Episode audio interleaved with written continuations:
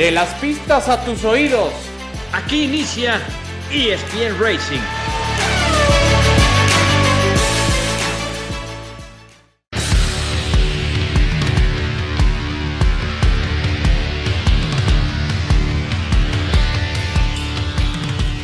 Hola, ¿qué tal? ¿Cómo están amigos? Qué gusto saludarles. Esto es ESPN Racing, el podcast. Aquí se habla del deporte motor, aquí se habla del automovilismo y hay que hablar desde luego de la Fórmula 1. Se ha celebrado ya la segunda ronda del Campeonato Mundial y desde luego hay ganador y es mexicano. De ello platicamos junto a Adal Franco. ¿Cómo te va, mi querido Adal? ¿Cómo te va? ¿Cómo estás, Javier? Te mando un fuerte abrazo, saludos también, un fuerte abrazo para Alex y para todos los que nos hacen favor de escuchar en el podcast. Pues muy contento, muy, muy contento con la contundente victoria de Checo Pérez, ya lo estaremos desmenuzando, pero yo pondría título ritmo de campeón el que trae Checo, ¿eh? Bien, sí, sí, sí, sí, sí. Bueno, por eso, mi querido Alex Pombo, ¿cómo estás? Muy bien, aquí pues también muy contento con esta victoria de Checo y una pregunta es, ¿por qué o de dónde viene que es tan bueno en circuitos callejeros o de esta naturaleza, pero ya también lo estamos platicando?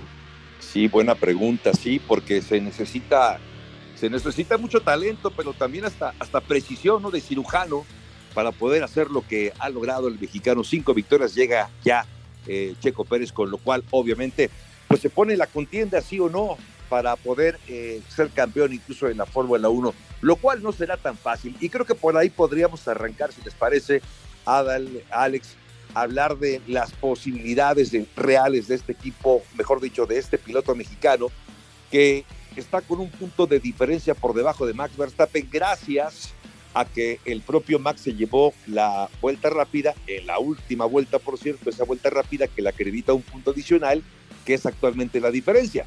Muchos dicen, por cierto, y no sería raro, que se esperó hasta esa última vuelta Max Verstappen para que ya no tuviera eh, opción Checo de poder replicar y arrebatarle una vez más ese punto. Me creo, Alex, realmente, porque lo platicamos, yo recuerdo el año pasado, poder ser campeón o no, pero lo veíamos más como un deseo más que una realidad.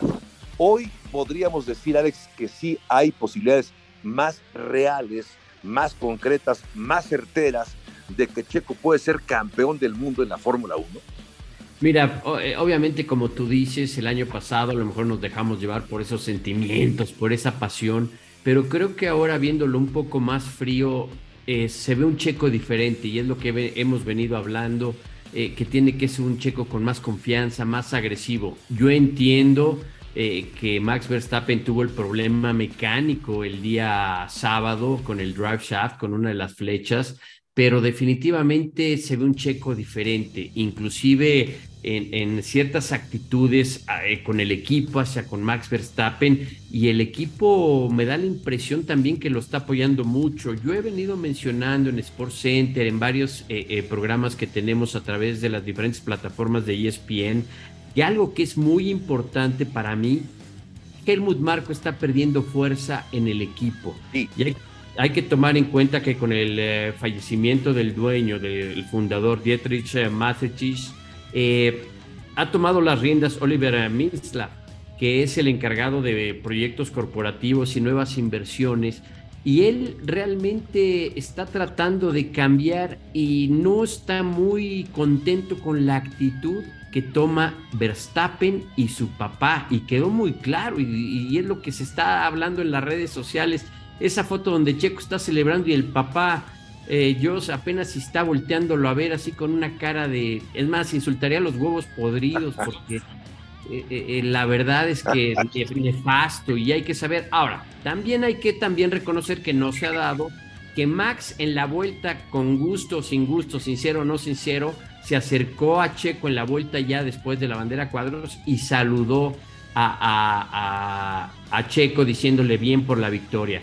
Ahora, falta mucho, mucho en la temporada, es una temporada muy larga. Si Red Bull realmente eh, le da la oportunidad a Checo y parece que sí los va a dejar correr libre, creo que Checo tiene posibilidades de pelear limpiamente el campeonato. Yo coincido con dos cosas, Adal, de lo que dice Alex. No sé si tú coincidas en algo con Alex, pero Uno, que sí, yo también veo un checo diferente desde sus declaraciones, se ve como con más confianza en sí mismo. Un auto que también dicen los entendidos que es, neutro, es decir, no está tan orientado hacia las virtudes de conducción de, de, Max Verstappen, lo cual equilibra las fuerzas al interior. Y lo otro, lo que dice también eh, eh, Alex, tiene que ver justamente con esta, este cambio que aparentemente hay al interior de Red Bull, en el cual Max Verstappen ya no las tiene todas solamente porque sí. Sigue siendo el bicampeón, ¿eh? Ojo, sigue siendo el bicampeón y sigue siendo el principal contendiente.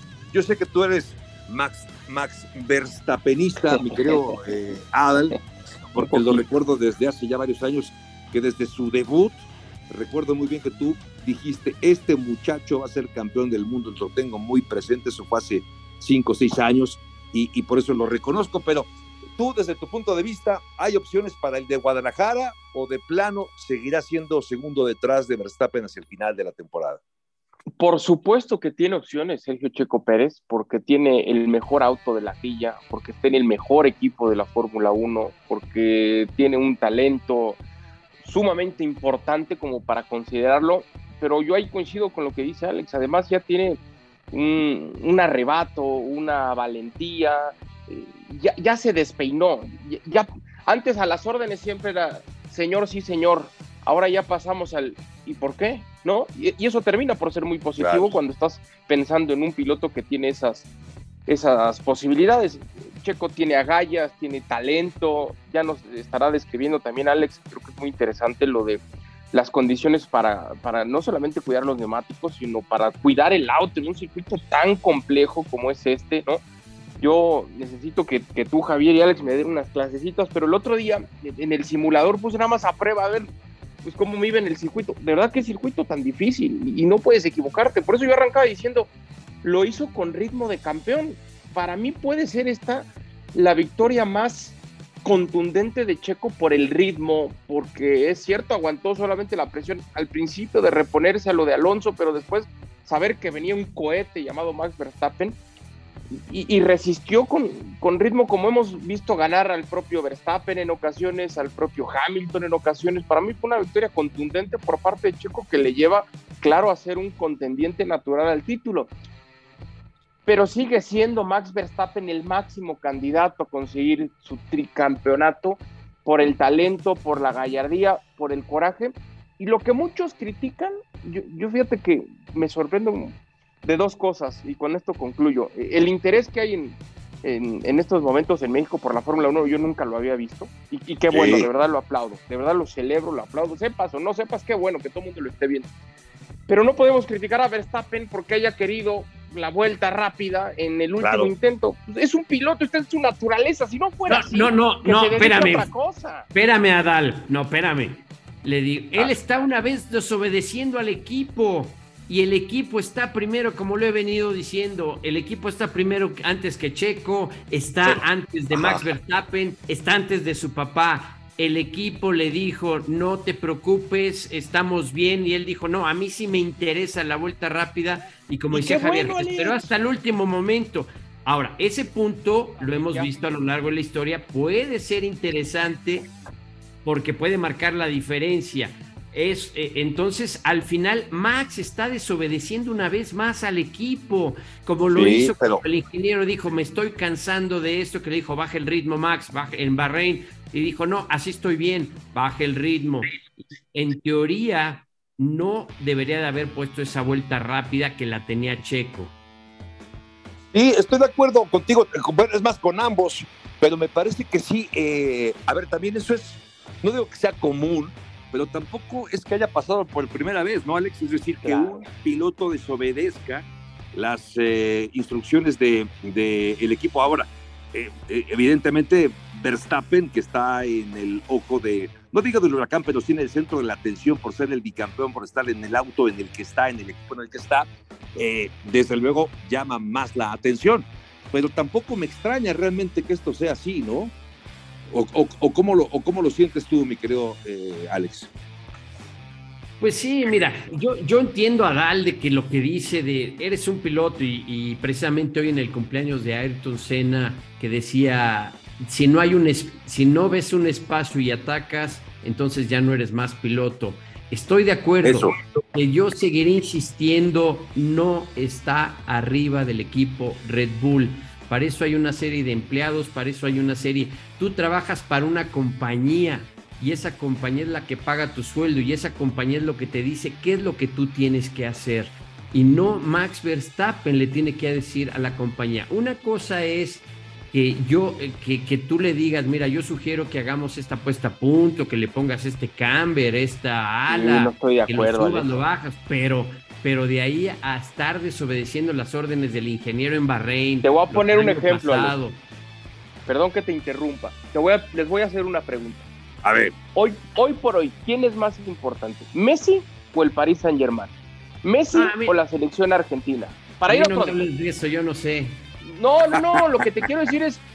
¿Quién es Messi? Por hoy, hoy por hoy no podemos cuestionar el peso que tiene Max Verstappen por el pasado, por el presente y por el futuro. Es así. Entonces, que es un niño caprichoso, berrinchudo, mal hablado, todo lo que tú quieras, gustes y mandes, está bien. Pero es un robot que diseñó Jos Verstappen, que por cierto más adelante les digo una receta que tengo para él. Lo diseñó su padre con una mentalidad ganadora, la que el tipo quiere ganarlo todo. Y lo primero que declara después es, el equipo está contento porque es un buen resultado, es un 1-2. Yo no estoy feliz porque yo estoy aquí para ganar. Yo quiero ser el 1, no el 2. Y entonces si el tipo ve una oportunidad en la última vuelta para ganar una vuelta rápida o para ganar un título mundial, lo va a hacer. No cuestionamos por qué Max Verstappen fue así en la última vuelta para ganar su primer título mundial. Es la misma mentalidad la que tuvo ese día con Hamilton que la que tuvo ayer con Checo Pérez. Yo no le puedo cuestionar, es un deportista. Que en el último round un boxeador se levante de la lona y diga, pues aunque el otro ya esté lastimado, voy a por todas. En el último segundo voy a... No puedo, o sea, a ver, Por más que sea Checo, no puedo, Alex. Tú eres piloto, lo sabes. Sí, yo lo sé, y, lo mismo les he dicho y lo hemos de hacer cuando vayamos a los go-karts o a dar una vuelta en, en, el auto de NASCAR, que lo tenemos platicado.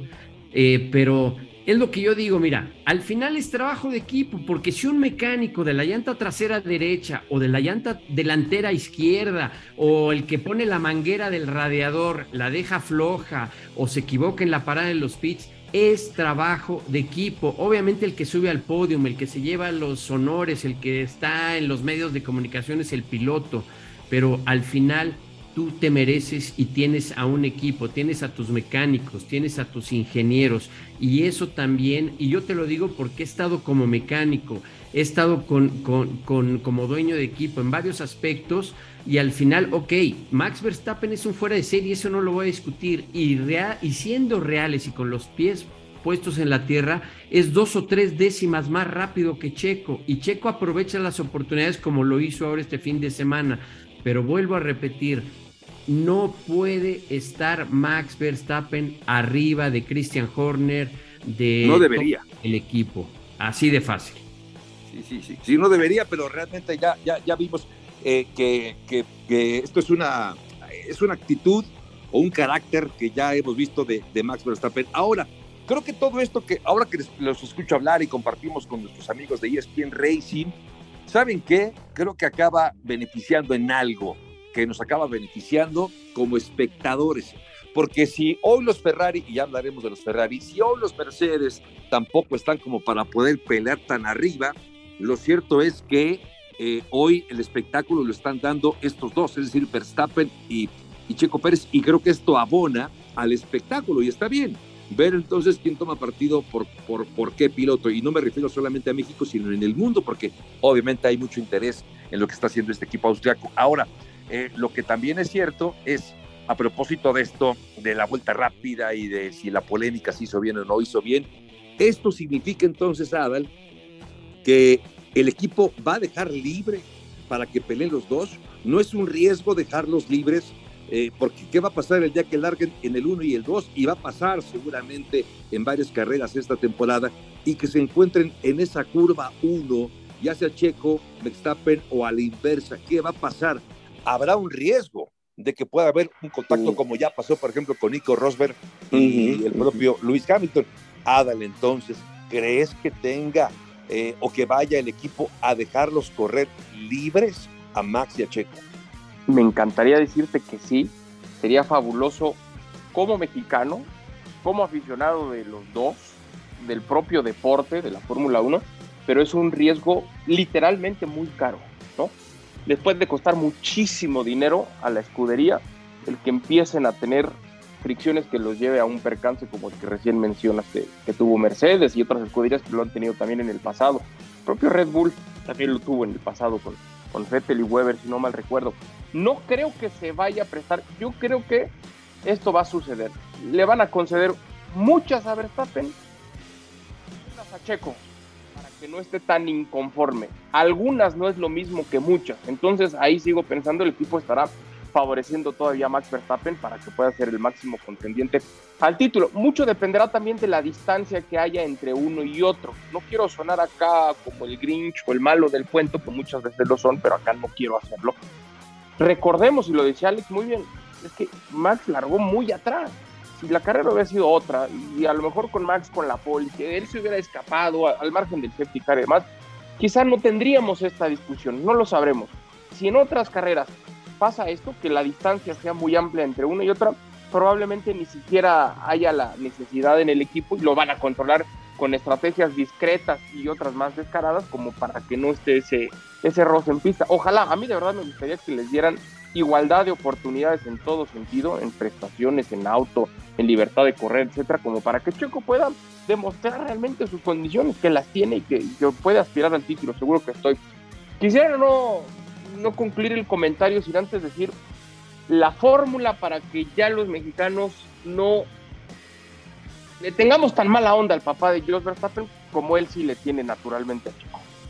Y es la siguiente, yo le quiero pedir a Toño Pérez Garibay que la próxima vez que vea al papá de Max le dé un abrazo, pero sobre todo le dé un beso en la mejilla como se lo dio el papá de Lewis Hamilton.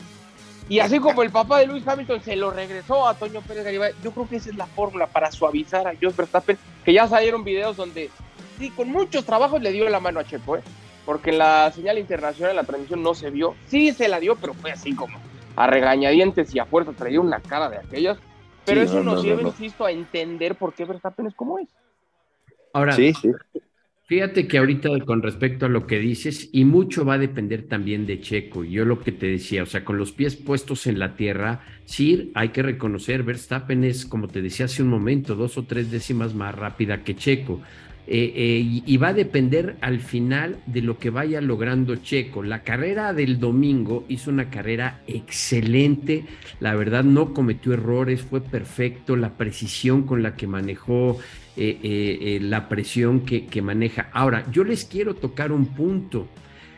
Max Verstappen como lo que dices, es ganador, busca ser el número uno todo el tiempo, eh, ahorita que hablaban de esa, de, lo que mencionaba hasta el Javier, de me recordé, valga la comparación, cuando fue el pleito entre Senna, Pros, esa batalla tan intensa, porque los dos tenían muy buen nivel. Eh, inclusive una ocasión platicando con Joe Ramírez, le dije, a ver, Joe, ya entre nosotros, tú dime quién era mejor piloto, Prost. Dice, mira, dice, en, en condiciones que lo que todos sabemos, obviamente, de lluvia cena, por mucho era mejor que Prost. Dice, pero en, en, puesta a punto, Prost es mejor.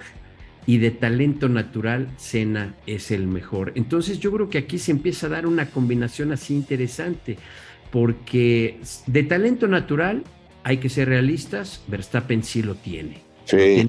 Ligeramente adelante de pero también a nivel de puesta a punto y de trabajar por la experiencia que tiene Checo de todos los equipos que ha pasado y que ha luchado contra la corriente, sabe muy bien trabajar el auto. Ahora, a lo que voy yo también con esto es, ya Checo le puso presión psicológica a Max Verstappen. Max Verstappen no está acostumbrado, todavía un niño inmaduro que no está acostumbrado a manejar la presión y ahí es donde puede empezar a, cometer errores Verstappen y es lo que puede aprovechar Checo. Creo que Checo, así como Fernando Alonso y dos o tres pilotos como Hamilton, pueden poner una presión a sus rivales psicológica que provoca los errores y por lo que puede empezar a ver, Max Verstappen no va a aguantar esa presión psicológica y ya de ahí depende de Checo. Sí, sí, tiene razón, buen análisis, porque Una cosa es tener el rival allá afuera, ¿no? Pensando en Luis Hamilton, allá está lejos, pero tenerlo aquí, tenerlo aquí en casa, creo que las cosas han cambiado, sin duda, para Max Verstappen, que probablemente pueda pues, acabar sufriendo algún tipo de, de distracción, ¿no? Justamente por eso, por la presión que tiene ya ahora al interior del equipo. ¿Qué les parece que damos una pausa y enseguida regresamos para seguir charlando de lo que ha dejado este Gran Premio de Arabia Saudita aquí en ESPN Racing, el podcast?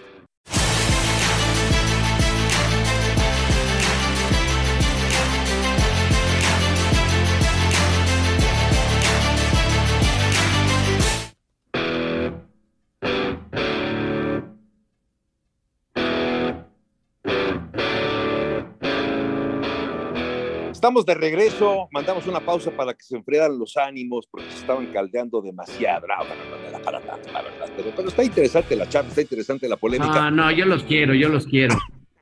Yo sí me ofendí cuando él le dijo, ¿qué es eso de Messi y el fútbol y demás? Yo sí, eso, ya me eso, iba a ir. Sí, eso, eso molestó un poquito, la verdad, que, estás hablando de los campeones. no, pues lo siento, pero. Tiene razón, Oye, Alex, tiene razón, tiene razón. A ver, brevemente, antes de pasar a, a, a, a me gustaría que, que, abordáramos el caso Ferrari y Mercedes, que hoy no pintan ni la ecuación, pero decías, eh, mi querido Alex, antes de pasar a hablar de estos dos equipos, decías tú, ¿por qué crees que Checo sea tan preciso, tan bueno en circuitos callejeros como el de Jeddah? ¿A qué se debe? ¿Cuál es tu opinión, Alex? Mira, yo creo que seguro, seguro tú lo viste correr en los go-karts cuando empezaba. Uh -huh, y sí. porque nosotros lo cubríamos, nosotros claro. mano hacíamos las carreras. Y esas carreras, y obviamente es donde empiezas a desarrollar ese instinto.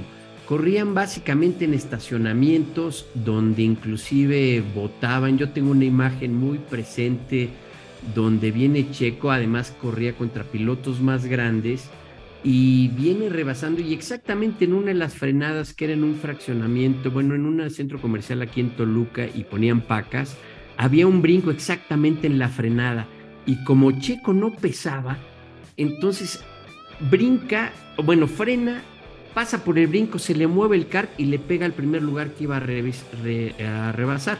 No voy a decir nombres para no quemar a nadie. Y después de ahí me acuerdo ya lo penalizaron y hubo ahí una serie de... Entonces yo creo que desde ahí empezó a desarrollar ese instinto, ese talento eh, en, por ese tipo de circuitos. Obviamente yo sé que es una comparación como que muy extrema, pero tú sabes que desde niño empiezas a desarrollar ese talento, ahora sí en el fútbol, en el tenis, en el básquetbol, empieza a lo mejor a agarrar esas mañas o a desarrollar ese instinto y creo que de ahí por eso, en el tipo de pistas que corría Checo en los go-karts, desarrolló ese instinto para circuitos callejeros. Hey, ok, buen, buen punto. Buen punto porque sí, hoy, hoy luce, luce como el, principal favorito cuando se corre en un circuito callejero. Mi querido Adal, a ver, desde tu punto de vista, a ver, ¿qué pasa Ferrari?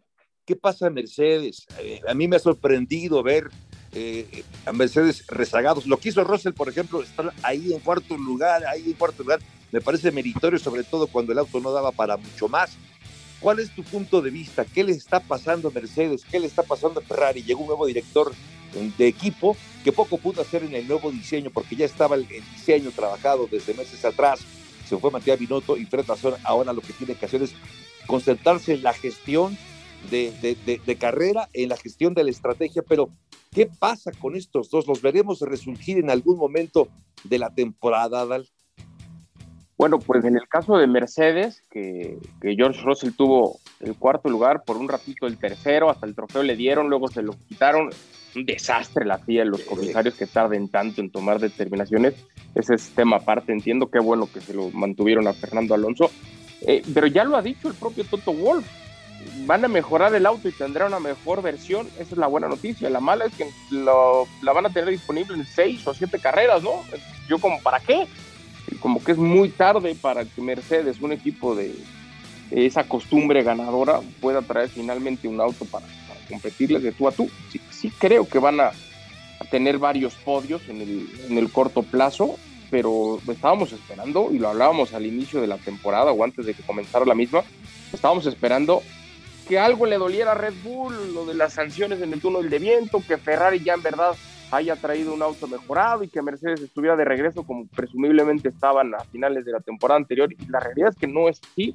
Hoy incluso estamos hablando de Aston Martin por delante de Ferrari, por delante de Mercedes, al menos en cuanto a resultados en podio se refiere, ¿no? Y el, propio Fred Brasura ha dicho, le he pedido a los ingenieros que entre nosotros no nos estemos también, dijo otras palabras que no quiero repetir, pero como metiéndonos el pie por esas indicaciones a, a Charles Leclerc, donde el propio piloto le dice a su ingeniero, ya avísame un poquito antes, no me lees las indicaciones tan tarde. Sigue como pareciendo Ferrari un equipo que, que no tiene hoy por hoy a los mejores en su posición, no tiene al mejor piloto o a los mejores pilotos, no tiene a los mejores ingenieros, no tiene a los mejores diseñadores, y, eso lastima como tal a su historia y a la propia Fórmula 1, ¿no? Ojalá que, puedan estar de regreso porque nada sería más interesante que hablar de varios pilotos en disputa y no solamente dos, ¿no? Por las victorias.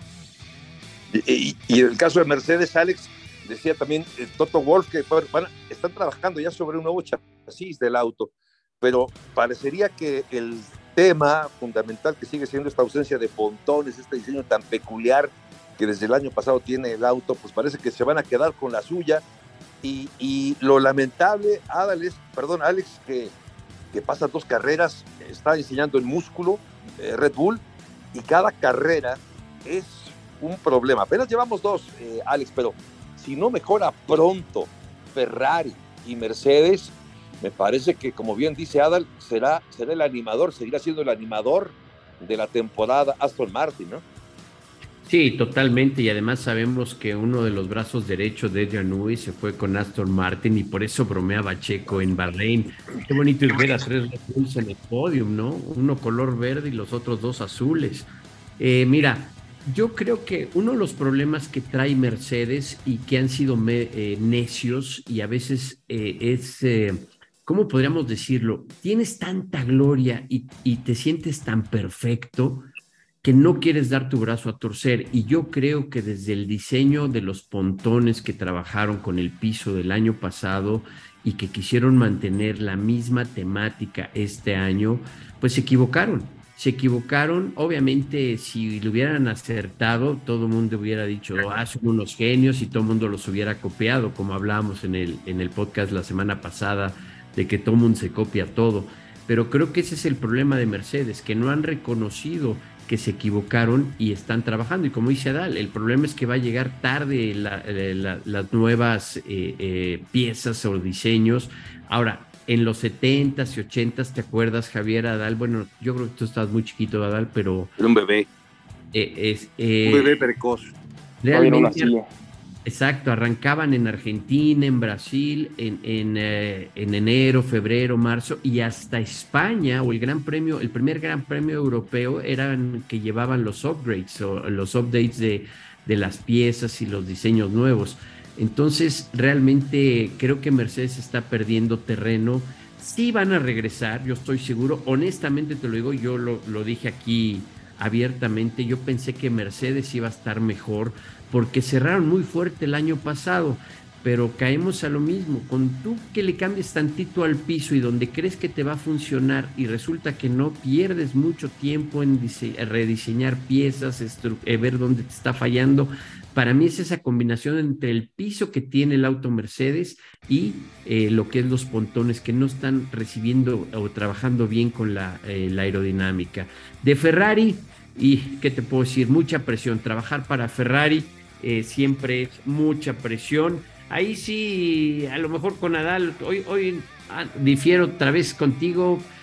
No son los mejores o los fuera de serie, pero yo creo que si a Charles Leclerc le das el Red Bull, va a estar ahí metido también peleando muy fuerte. El problema es la confiabilidad. Claro, la confianza de Charles Leclerc se ha roto por la falta de confiabilidad, por la falta de decisiones, pero de que también tiene, es uno de esos fuera de serie, si le dan el auto, yo creo que también puede sacarle el máximo, esas milésimas que dices, wow, ¿de dónde salieron?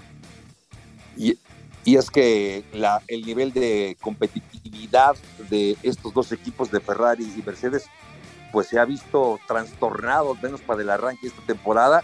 Ferrari había hecho un buen trabajo para el 2022 buen trabajo al grado de que estaba peleando desde la carrera 1 por delante y lamentablemente ha dado pasitos para atrás, da la impresión, eh, lo cual deja estas dudas que para los aficionados al deporte motor, pues no nos gusta porque nos gustaría ver mayor competitividad, mayor pelea adelante, por eso celebramos mucho lo que hace Aston Martin. Y ya que hablamos de Aston Martin, ese podio número 100 de, Fernando Alonso, habla que viene, viene bien, desde luego, para, para eh, el equipo, para él en lo particular. ¿Y qué, ¿Cuál es tu opinión acerca de esa de haberle regresado el tercer lugar a Alonso? ¿Y ¿Estuvo bien? ¿Estuvo mal? ¿Qué opinas, Abel? No, a ver, la, la, última decisión, la de reinstaurarlo en el tercer lugar, regresarle el trofeo que, insisto, ya se lo habían dado a Russell, creo que era la decisión correcta. A mí me encantó la declaración de Alonso en el, famoso corralito con una sonrisa de oreja a oreja diciendo a mí lo bailado nadie me lo quita, yo ya me subí al podio, ya festejé, ya grité, ya... Y no me sorprende, ¿no? Claro, es una pedrada fuerte y no es la primera vez que Alonso le lanza una pedrada a los comisarios, ni es el primer piloto que lo hace. A mí me sorprende que a estas alturas, con tantos errores que han pasado tan marcados, sobre todo en el pasado reciente, con ese desenlace del primer título de Max, etcétera, que tarden tanto los comisarios en, en, dar la sanción a conocer. Al margen de sí. si está bien o mal, si hay elementos como los que presumiblemente presentó Aston Martin, de pues ha pasado con otros y no habían sancionado así, eh, sí tocó eh, el gato el auto, pero no tiene tanto que ver, o no tocó porque no hay imágenes.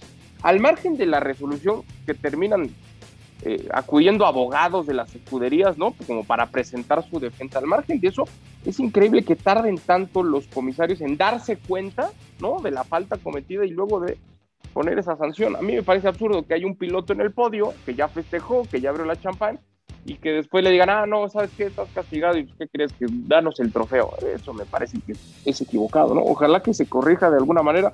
Entiendo que quizá suena más fácil de lo que en realidad debe ser, pero qué bueno, ¿no? porque Alonso además le está haciendo mucho bien. A la edad que tiene, le está haciendo mucho bien a la Fórmula 1. Pero ¿sabes sí, qué? Deberían de, hacer, deberían de, hacerle como NASCAR. Después penalizas al equipo, pero ya diste el show, ya subió. ¿Ves que NASCAR gana un piloto y ya a los 15 días lo descalifican porque se dieron cuenta de que traía la espiroqueta de la chafaldrana derecha ilegal? Pero el triunfo se queda, nada más penalizan al equipo con 100 mil dólares o 50 mil porque al final es el show. Ahora, de lo que tú decías, Adal, creo que puede ser relativamente fácil. El problema, ¿sabes cuál es? Que cada carrera cambian de oficiales eh, eh, o de comisarios claro, claro. o de oficiales y son criterios diferentes. Es como yo siempre he puesto el ejemplo, tú pones a Mansell como oficial o como comisario y va a decir, yo vi bien la maniobra. Que se maten todos. Sí, fue agresiva, pero yo la vi bien. Y a lo mejor tú pones, no sé, a Felipe Massa o, a otro y te va a decir, no, no, yo lo vi, a, a, Alan Prost te va a decir, no, yo la vi muy peligrosa, lo quiso matar. Son criterios. Entonces, si quieren solucionar este problema, ahora te voy a decir una cosa también. Muchos de esos oficiales o comisarios o delegados o como se les quiera llamar, muchos son de federaciones que aportan dinero, pero que en su vida se han subido un coche de carreras, que en su vida están involucrados, les gusta el automovilismo y lo que tú quieras, pero realmente no están al, al 100% adentro de lo que es la pista del auto, de la trayectoria, de la línea. Supuestamente argumentan que para eso ponen pilotos, pero ahí caemos a lo que yo te digo, cada piloto tiene un criterio, simplemente tú y yo ahorita le estamos viendo las cosas de manera diferentes, Claro. porque así eh, cada cabeza es un mundo. Entonces, claro, si tú quieres tener esa consistencia, tienen que manejar al mismo grupo cada carrera, para bien o para mal, pero lo tienen que tomar. Obviamente esto se desarrolla por lo que pasó eh, con eh, Mike el año pasado, que fue hace dos años ya, eh, con la controversia, pero al final son las, las mismas decisiones. Exacto, para, son para bien o para mal, pero no puedes tener oficiales diferentes cada carrera. Y otra vez queda como el villano de la película, la FIA, cambian de director de carrera y las cosas parece que no cambian demasiado. Oigan, llegamos ya al final de, de este podcast, pero antes de despedirnos, valdría la pena recapitular acerca de los standings eh, para quienes nos acompañan por primera ocasión en este podcast. Empezamos ya me tengo ya. que ir, Javier. Ya, ya no bueno, tengo tiempo de escucharlo. Adiós, No, te vayas hasta que veas el standing, cómo se queda. Estamos entregando 20 puntos entre los otros tres de entrada al Franco, entre eh, eh, Alex Pombo y un servidor Javier Trejo Garay. 20 puntos a quien atina el primer lugar, 10 puntos a quien le atina el segundo, 5 al tercer lugar y 10 puntos en la pole. Así que después de dos carreras, y aquí esperamos el redoble o algo así, bueno, pues está Alex con 10 puntos, Adal con 45 y su servidor con 50. No me quiero vanagloriar ni mucho menos, la verdad las cosas no, quiero presumirles, pero... Cálmate, Verstappen. Eres Verstappen, eres Verstappen. Cálmate, Verstappen. Soy el Verstappen, soy el villano también. No, pero creo que este, el que, el que le pongamos puntos ahora a nuestros pronósticos hace que nos, se vuelva más, más seria la cosa. Ahora yo quiero sumar. Ya no voy a decir, va a ganar eh, Nico Huckenberg ya no lo voy a hacer como una ocurrencia, ahora lo voy a pensar más antes de abrir mi boca. No sé qué opines, mi querido Adri. Sí, me parece muy bien, me parece muy bien. Aparte, eh, pues ya le pusimos apuesta, ¿no? Una comidita. Sí, algo a Alex Nava, ¿no? Sí, por supuesto. Y tenemos pendiente también nuestro reto allá en, en Gocarmanía, mi querido Alex Pombo. Exacto. Usted, es más, déjame y a ver si la próxima semana, no sé cómo ande, lo hacemos ahí, pero bueno, mira, yo, para irme a la segura, hay dos opciones. O Checo Verstappen o me voy con Williams, con Sargent o con Alex Albon. O sea, es que, a ver, si vas a ser último, sé el mejor último. Estoy de acuerdo. Pero, pero no voy a andar con medias tintas. Estoy de acuerdo, eso estoy totalmente de acuerdo. Oigan, llegamos al final de ESPN Racing, el podcast en nombre de todo este equipo. Gracias por su atención. La próxima semana abordaremos la previa a la tercera ronda que será el Gran Premio de Australia. Alex Nava en la producción, Alex Pombo, Adal Franco, un servidor Javier Trejo Garay. Gracias y hasta el próximo ESPN Racing.